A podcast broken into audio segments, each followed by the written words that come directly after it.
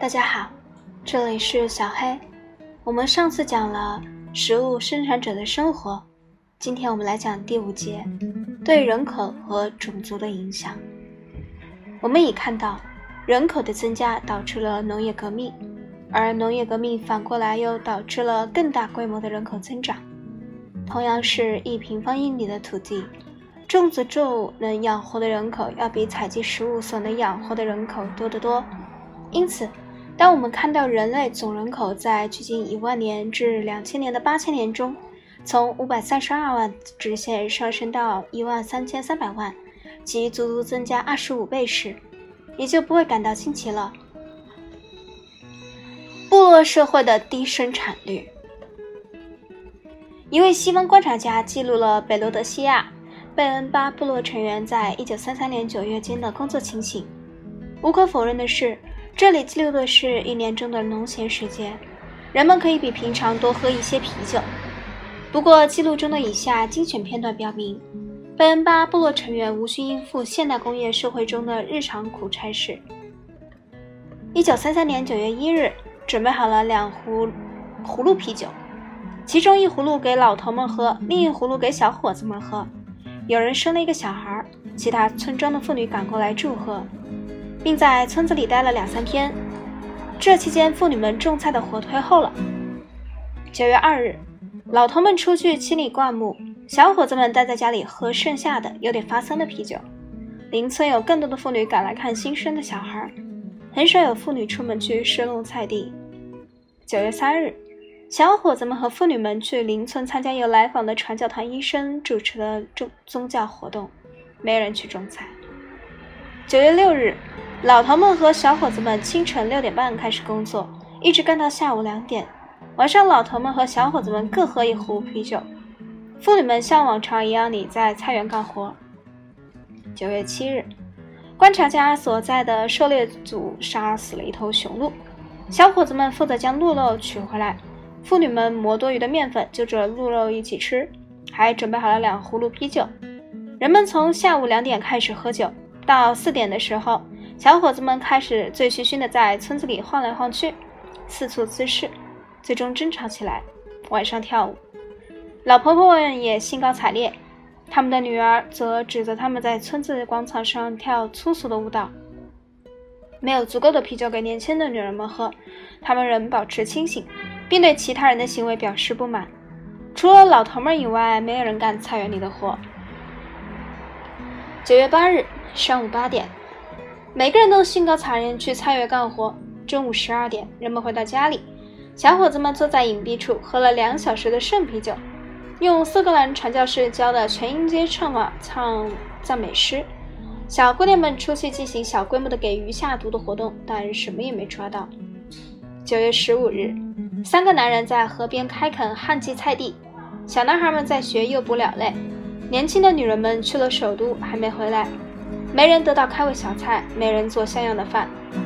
九月十七日，天很热，小伙子们整天坐在隐蔽处，互相为对方梳头、刮脸，互相捉虱子，得不到开胃小菜。女人们太累了，不愿意做饭。九月十九日，九个男人出去清理灌木丛，一个女人在锄地，三个女人在堆柴火。年轻的女人们出去给鱼下毒，抓到了一条鱼，约两磅重。九月二十二日，三个男人出去清理灌木丛，一个男人锄地，四个小伙子他们妻子中的三个人去钓鱼，三个人在堆柴火。九月二十四日，全村分享四葫芦啤酒，除了男人们外，女人们也可以喝个够。喝啤酒的活动时断时续的进行了两天。九月二十五日，两个老头只能去砍树，小伙子们不敢爬树，因为啤酒在眼前晃荡。他们坐在隐蔽处编篮子，只有一个女人在侍弄菜地，小男孩们在诱捕鸟，剩余的啤酒被喝个精光。九月三十日，更多的啤酒，四个男人出去清理灌木。并非所有的民族人口增长一模一样，最先转向农业生产那些民族人口增长最快。我们先前看到那样，作为食物采集者的妇女只有少数几个孩子。他们要用自己的乳房为每个孩子哺乳达数年之久，在哺乳期间，他们一般不会再怀孕。随着农业革命的到来，母亲们除了利用自己的乳之外，还能利用母牛、绵羊、山羊给孩子们提供充足的奶水，因此他们再也不必自己为每个孩子哺乳好几年。一旦停止哺乳，他们重新怀孕的机会就大大增加了。生活在拥有驯化牲畜的村子中的妇女，平均每人生六个孩子。这与漫长的数世纪中过着游牧生活的食物采集者平均每人生四个小孩的情况形成了明显对照。这就是我们在前面已看到的，在距今两千到一万年间全球人口剧增的原因。当农业人口快速增长并迁徙到世界各地时，食物采集者的人数远远落后了，而且被排挤出大部分土壤肥沃的地区。早期农业生产率并不高，村庄中很快出现人口压力，过剩人口只好移居到附近食物采集者所在的地区。数量上占劣势的食物采集者被迫逃到不适于农耕的其他地区。非洲就出现过这种情形。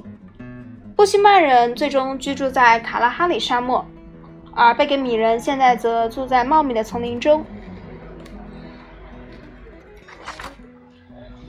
农业移民和当地食物采集者之间最常见的关系就是相互通婚，生出一种新的混血人种。当人口压力逐步形成，混血儿居民便要向新的地方迁徙。注意，这里是新的混血儿居民，进而又与当地人通婚，逐渐融合。农业技术、农作物就这样被传播到了很远很远地方。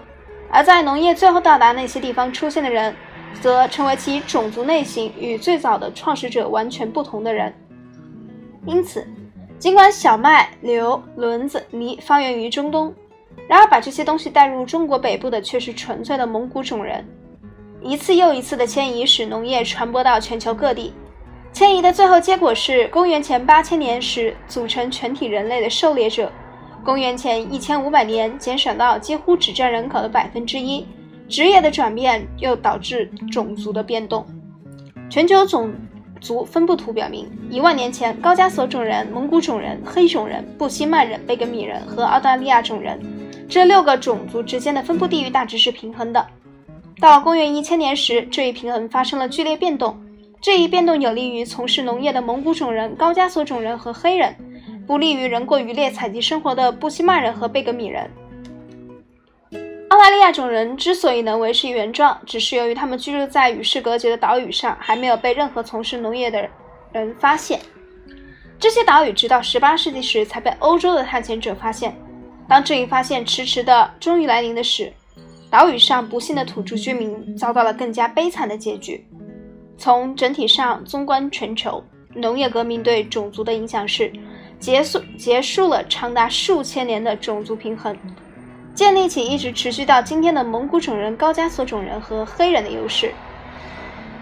关于推荐读物，农业革命起源和本质理论正随着新的发现而不断的发生变化。可以看去看一下 Wesley Cohen 和 Patty Jo Wesson 合著的《The Origins of Agriculture》，Smithsonian Institution 出版社，一九九二年版。也可以去看一下《New Perspectives in Archaeology》，Edline 出版社，一九六八年版。有关中国农业独立起源的描述，可以去看一下《The Cradle of the East》，University of Chicago 出版社，一九七五年版。《Archaeology 和 Language and Language》，Cambridge University 出版社，一九八八年版。一书中。分析了农业在欧洲的传播所带来的文化结果，《Atlas of Food Crops》一书则阐述了农业革命对今日世界的影响，《The Emergency of Cultural Complexity》Academic 出版社，一九八五年版，分析了食物采集者安土重迁思想的缘起。我们下次再见。